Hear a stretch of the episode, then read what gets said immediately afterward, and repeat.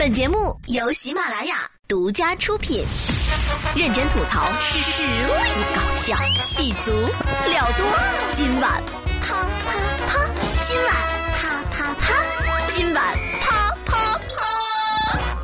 今晚啪啪啪们的小伙伴们，大家好，我是周末主播霹雳小妹，幺幺幺，霹雳小妹又来喽。话不多说，进入今天的新闻实验室，奇葩新闻送到您的身边喽。以色列男子用牛油果抢银行，涂成黑色，伪装成手雷。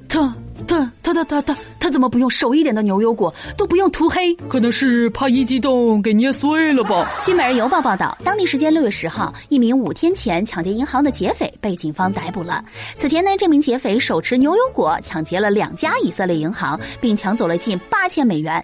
据悉，该男子走进一家银行，手握一个黑乎乎的东西，自称是手雷，威胁银行工作人员把钱给交出来，否则他就把手雷给扔回去。五天之后呢，他如法炮制，又抢了一次。警方发现手雷啊，实际上是一个涂成黑色的牛油果。这件事情表明，只要思想不滑坡，办法总比困难多。关键是他竟然成功了。他竟然成功了！你们这银行的业务员眼神是有多不好？不不不不不不，有可能是银行工作人员想吃下午茶了，所以睁一只眼闭一只眼，反正银行的钱又不是自己的。哎呀，看来真是富贵险中求啊！不过你用牛油果来伪装手雷，山竹表示不服，西瓜表示不服，哎，这菠萝表示不服，服服服服服服啊！我服啊！我们对于这位外国老大哥的所作所为表示相当服啊！当我们还在讨论牛油果穿搭的时候，人家都开始用牛油果来抢银行了。看来以后啊，得出个规定了，买牛油果必须要求实名制购买。在此，我们也恭喜这枚牛油果变成了史上最值钱的牛油果，最终价值八千美元。你说这大哥呀，连抢两家银行才抢了八千美元，这外国的经济已经萧条成这样了。搞户外，我们是专业的。三名小孩结伴去探险，民警看到装备都惊呆了。都有啥呀？放大镜、潜水艇、皮划艇、救生衣，这些呀是杭州三名小学生的户外装备。他们约定去探险，密谋了很久。出租车司机啊觉得他们仨像离家出走，就报了警。民警看到他们的专业设备时，都惊呆了。目前孩子已经被家长接回。现在的孩子真是有钱呀，还能准备皮划艇。我们当年的探险都是往包谷地里一钻。你们都钻包谷地呀？喂，嘿嘿，你想什么呢？我们烤包谷、糖红烧，对不对？行不行吗？行行，特别行。我记得我小时候啊，也喜欢去一些破房子、破洞啊里面去探险，感觉很神秘。你们去干什么呀？你们去破房子干啥呀？见鬼啊！你怎么知道？我们就是冲着鬼去的。结果鬼看见我们比他还可怕，就溜走了。行行行行行行行，什么乱七八糟的？我觉得这才是小孩子有。最初对世界探险的欲望，像我们小时候，要是敢有这种欲望，直接被打死。但是孩子们自己去探险又容易出问题，唉，到底该怎么做呢？哎，家长一起去啊，一两个大人跟着去，但是啥事儿不做，啥忙不帮，就在旁边看着他们，保证他们安全就行了。嗯，先打一顿，再带出去玩一趟。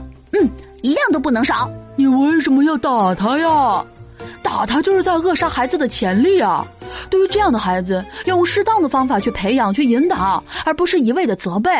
而且人家的装备多正规，比某些驴友专业多了，那就还证明了一件事儿：这些孩子家里条件不错，家庭条件好，再加上自身好学，中国未来有希望。的确，这些孩子的未来不会再还房贷了，可以说实现自己的梦想了。中国确实有希望。哎呀，世界那么大，我想去看看。预谋很久了，结果一锅端。这端了也没事儿啊，至少证明呢，这小子不简单。这三名小朋友的组成结构啊，是一个男同学和两个女同学。这名男孩子年纪轻轻就知道带女同学去冒险，不简单。关键是女同学竟然愿意跟他走，更不简单。嘿嘿，面对此情此景，你有何感想啊？我想说，孩子别急，社会就是大型户外，你们以后天天在自然界中拼搏，先好好享受象牙塔里的温暖吧。当然了，我也要给高三毕业的学生们说一句话：你们呐，别着急去打暑期工，好好的去旅游，好好的去玩儿，因为你打工的日子还在后面呢。实拍印度为求雨给青蛙办婚礼，现场数百人出席，场面隆重。拒绝包办婚姻，从青蛙开始。六月八号，由于天气太热太干，印度卡纳塔克邦的民众给两只青蛙举行了传统的印度教婚礼，以祈求下雨。新郎新娘穿上定制的服装，在两百多位来宾的见证下，被抓着完成了蛙生大事。举行青蛙婚礼祈雨是当地的习俗。青蛙呢，来自两个不同的村庄，人们相信只有这样，雨神才能接受呼吁。婚礼结束之后，青蛙会被带到附近的小池塘放生。结果刚下池塘，他俩就离婚了。为什么呢？因为这是包办婚姻啊！包办婚姻，婚后能幸福吗？到了某个年纪，你就会知道，一个人的日子真的难熬。有时候包办婚姻也是一种幸福。你是单身单傻了吧？你是个母的就能让你快乐的在一起玩耍吗？好的好的啊，刚上以上都是笑谈啊，我只想知道他俩结婚以后下雨了吗？没有，为啥没下呀？因为这是两只公青蛙，违背天理。所以说封建迷信要不得，求青蛙还不如求萧敬腾来的实在呢。奇葩新闻听完了，接下来我们关注生活大爆炸环节，给无聊的生活发几条尬死人不偿命的朋友圈。本内容来自微信自媒体。知乎上啊有一个你看过最长的电视剧的讨论，有人讲到是乡村爱情故事，有人讲到是妻子的诱惑，有人讲到是老友记，还有人讲到换乘。我看帖子的时候只想问一句：九零后们，你们还记得被大型家庭狗血伦理剧意难忘支配的恐惧吗？不管是寒假回家还是暑假回家，奶奶、姥姥、妈妈、阿姨永远是死守中央八套意难忘。津津有味，乐此不疲，而且不止自己看，还得拉着你讲复杂的人物关系和缠绕的剧情。好不容易开学了，等过完一个学期再回家，亲，您的再续意难忘已上线，得还没剧终，感觉追完这部剧大学都毕业了。所以今天我们来聊聊，看其他剧要钱，看台湾剧要命啊！Number one，台湾这些本土剧也太长长长长长长长长长长了吧！提到台剧啊，很多多数的九零后想到的是《流星花园》《下一站幸福》《我可能不会爱你》等台湾偶像剧。但除此之外呢，还有一种类型也是台剧的扛把子——台湾本土剧，又称乡土剧。听过八点档这个说法吗？这指的是黄金节目时段，同时也是一系列撒狗血、赚热泪电视剧集的代名词。而这个说法最初就是来源于台湾本土剧。不同于偶像剧的霸道总裁和玛丽苏，本土剧的地点呢在于接地气，偏向于家长里短。此外呢，本土剧还有个最大的特征，那就是长长长长长长长。二零零四年五月，《意难忘》登陆台湾明视，从此开启霸屏时代。每天一集，播了五百二十六集。好不容易，二零零六年台湾终于播完了。二零零七年，《意难忘》又引入了央视，这一播又是八百多集，在当年创下了央视引进剧最长纪录。重点是呀，这可不是孤立，在台湾动辄几百集是本土剧对观众最起码的尊重，也因此称为长寿剧，因为他们的口号大概是没有最长，只有更长。再见阿郎一百三十六集，从二零零三年十一月十一号播到二零零四年四月二十六号，一部剧播了大半年。后来呢，两岸合拍又见阿郎，又是五十集。娘家四百一十五集，夜市人生四百一十集，爱三百八十六集，天下父母亲三百一十一集，龙飞在天不对，飞龙在天二百四十八集，光阴的故事一百零七集，好长长长长长长长。Number two，动辄几百集的本土剧是怎么拍出来的呢？怎么才能拍这么长长长长长长长呢？在剧情情绪复杂化的路上，本土剧可能有着独门绝技。本土剧十大卖点：一、各种意外；二、身世之谜；三、婚礼；四、选举；五、绝症发疯；六、变脸；七、流产；八、失忆；九、商业斗争；黑道火拼；十、强暴。这是一个某沉迷于本土剧的大陆网友所总结出来的。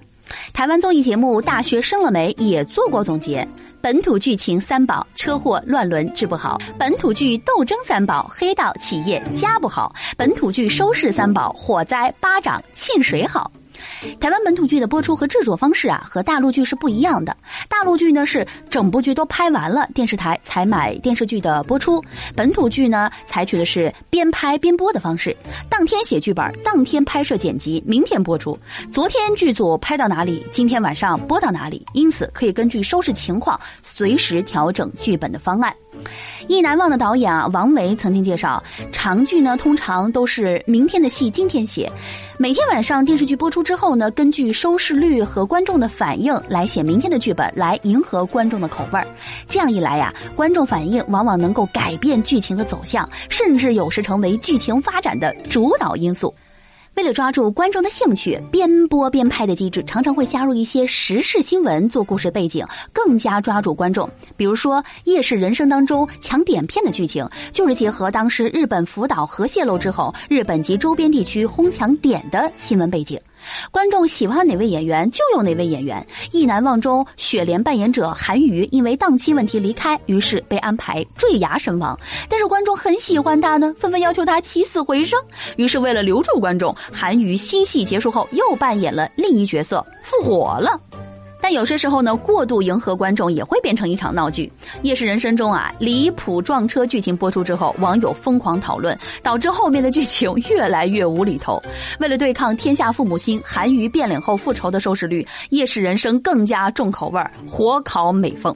同时呢，收视率一旦较好，电视剧必定会被延长，剧情必定会被注水加戏。明视为了稳住观众不换台，把原来播出一个小时的八点档延长到一个半小时，甚至两个小时。在八点档结束之后，观众也接不上其他频道的节目，只能继续收看明视下一时段的节目。收视率竞争的结果呢，再多辛辣雷人的剧情都不足为怪。但是经过这么折腾下来，前后剧情矛盾、逻辑不通，导致整部剧。虎头蛇尾，而剧集太长，也常常让观众看着看着就忘了前情。有新闻报道这样吐槽疯狂加戏的本土剧啊：常识错误，乡土剧变身科幻剧；毁容变脸，只因演员档期不对；结六次婚，唯一不变结不成婚；死而复生，离奇事件循环上演，关系混乱，身世关系永远是谜。Number three，这么多槽点，为啥还爱看本土剧呢？尽管槽点多多，但在一段时间之内啊，本土剧可是收视率的保障啊，创下了不少台湾电视史上的收视奇迹。《飞龙在天》一连播出七十九天都是全省第一，并且打败同时段十五档连续剧，历时七个月一共播出二百一十二集，创下了共计二百一十一天全台湾省收视第一的好成绩。后来还被厦门卫视引进播出了。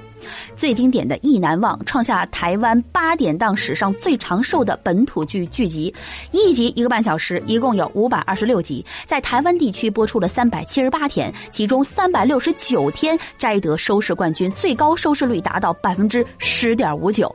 这部剧后来不仅引进大陆，还卖到东南亚的马来西亚、新加坡，在央视八套播出时，也创下了同时段的收视神话呀。所以说，为什么槽点那么多，还是爱看台湾本土剧呢？提到这儿啊，就不得不说说台湾电视剧的发展了。上世纪八十年代，本土剧还没有开始流行，台湾电视剧多以琼瑶言情剧和武侠剧为主。九十年代，台湾电视产业结构转型，大陆剧、日剧、韩剧陆续引进，与台湾本土的电视剧竞相争夺电视剧的市场。为了抢夺收视人群，台湾电视剧开始本土化策略，主要以国语和闽南语对白为主，剧情通俗化、平民化。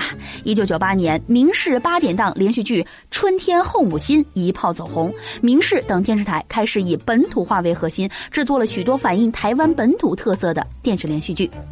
这样的策略自然吸引了很多本土的观众，尤其是闽南语对白，十分抓住中老年收视群体，同时还融入了非常多的日常俗语俚语。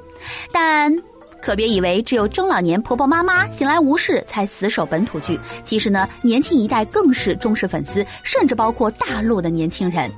更重要的是呀，本土剧细致刻画几个家族的兴衰起伏，几代人的悲欢离合，就是一部成长史。观众往往能在本土剧中找到自己的时代和情怀。像《光阴的故事》，讲七八十年代台湾眷村两代人的故事，很贴近现实，又寄托了一个时代的回忆。《意难忘》几百集下来，也在讲主角爱拼才会赢的故事，其中励志的精神也是经历动荡不安的台湾人的真实写照。这些早期的热门剧，比如说。飞龙在天》片头曲一出来，估计每个台湾人都会哼。近些年来，电视台是为互联网崛起也摊薄了电视台的利润，久而久之，本土剧拍摄越来越低成本，也引发了越来越多的吐槽。即使如此，仍有不少好剧出现，比如《花甲男孩》《转大人》等。其实呀，比起来狗血与槽点，本土剧讲的是剧中的人生百态，同时更藏着当下的台湾情怀与风味。好的，今天的互动话题就来了，你有没有看过台湾的本土剧？你印象最深的？是哪一部呢？以上就是今天今晚啪啪啪的全部内容。最后首歌曲送上电视剧《再见阿郎》的主题曲，叫做《阿郎》。其实我真的跟我爷爷奶奶一起看过《再见阿郎》，我觉得好长，看都看不完。好的，这首歌曲送给各位了，拜拜，下期再见喽。哦，对对对对对，喜欢我就多 pick me 啊！我的个人专辑叫做《霹雳小妹说》，点击关注有惊喜哦，拜拜。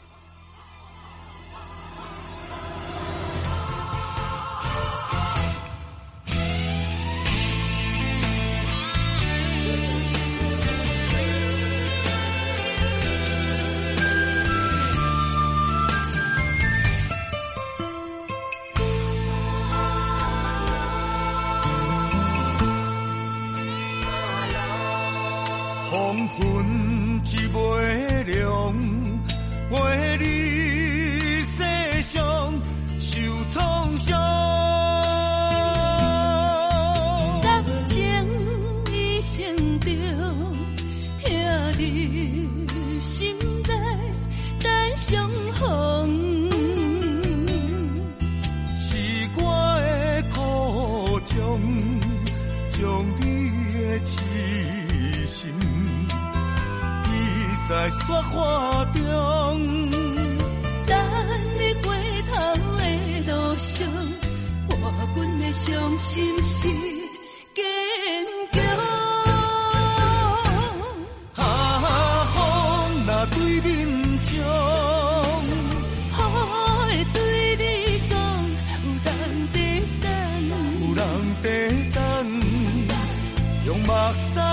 等阿龙。啊，心若为你痛，人着讲阮戆。心爱，请你原谅，请你着保重。不愿再会，总是在梦中。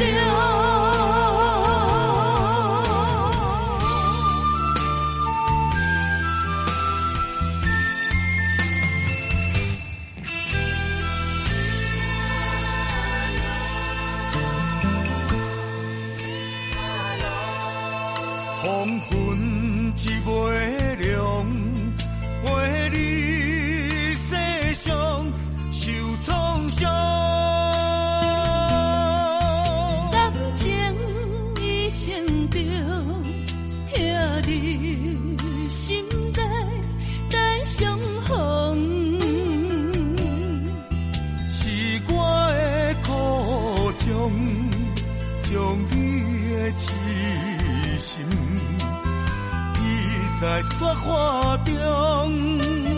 等你回头的路上，伴阮的伤心事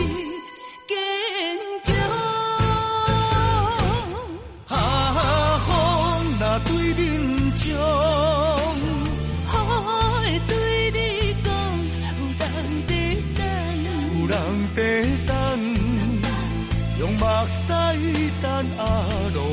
啊，心若为你痛，人着讲阮戆。心爱，请你原谅，请你着保重。不愿再会，总是在梦中。啊，风若对